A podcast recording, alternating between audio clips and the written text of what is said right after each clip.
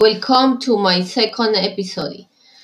Here I will present tips about healthy lifestyle. First tip, drinking water, minimum 2 liters.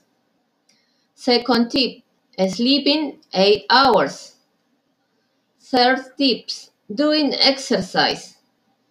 Running every day makes your heart stronger. Swimming is relaxing.